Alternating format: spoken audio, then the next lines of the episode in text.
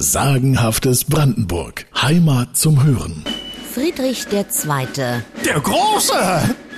und sein königliches Bauprogramm, aufgelegt so um 1740. Zweck der Übung die Schaffung repräsentativer Residenzstädte.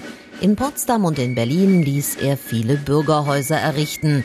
Friedrich II. übernahm die Kosten für die Häuser und bestimmte höchst selbst deren Erscheinungsbild. Diese sogenannten Immediatbauten sollten das Stadtbild verschönern und wurden dann Privatpersonen überlassen, die sich auf die eine oder andere Art den König für ein solches Baugeschenk empfohlen hatten. Am Königstorplatz, wie der Alexanderplatz zu jener Zeit noch offiziell hieß, die Berliner nannten ihn aber doch lieber Ochsenplatz. Auch hier war Friedrich Der Große! Als Bauherr tätig. Wo heute das Haus des Reisens steht, ließ er 1783 ein dreigeschossiges Wohn- und Gewerbehaus errichten. Und um eben dieses Haus dreht sich nun folgende Geschichte. Friedrich II., Der Große! so wird behauptet, ließ dieses stattliche Anwesen für einen Bürger bauen, der sich um ihn verdient gemacht hatte. So weit, so gut. Nur war dieser Günstling des Königs offenbar recht anspruchsvoller Natur. Der Hausbesitzer in Spee nervte schon während der Bauphase mit Extrawünschen. Und als dann endlich alles fertig war, blieb er unzufrieden, trotz des großzügigen Geschenks eines sonst recht geizigen Königs. Zwar überragte das Gebäude alle anderen Häuser am Ochsenplatz, aber es hatte keinen Fassadenschmuck. Und wieder schrieb der Mann an den König, er möge doch so gnädig sein und noch einigen Zierat an der Außenmauer anbringen lassen.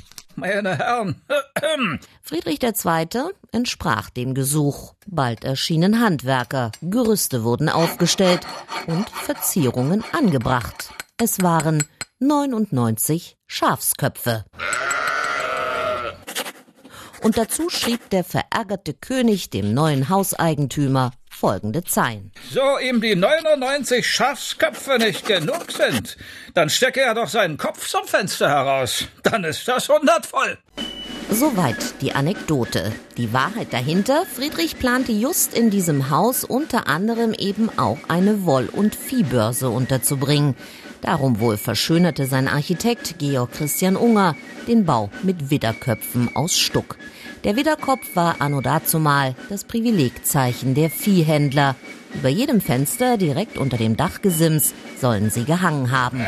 Ob es 99 waren, wer weiß. Einige sind jedenfalls noch im Märkischen Museum zu sehen. Das Haus, an dem sie einst hingen, wurde aber bald nach seiner Errichtung zu einem Gasthof umgebaut. Der nannte sich zum Hirschen. Und so gesellte sich zu den Schafsköpfen nun noch ein Hirschrelief.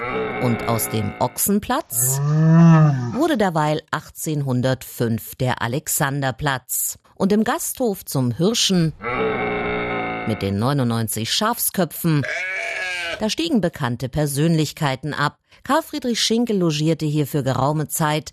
Heinrich von Kleist aus Frankfurt-Oder kommend übernachtete im Zum Hirschen.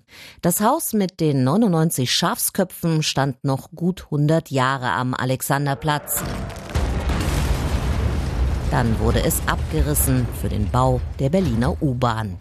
Was bleibt, sind die Schafsköpfe im Museum und eine sagenhafte Anekdote. Ein bisschen wahr und ein bisschen erfunden.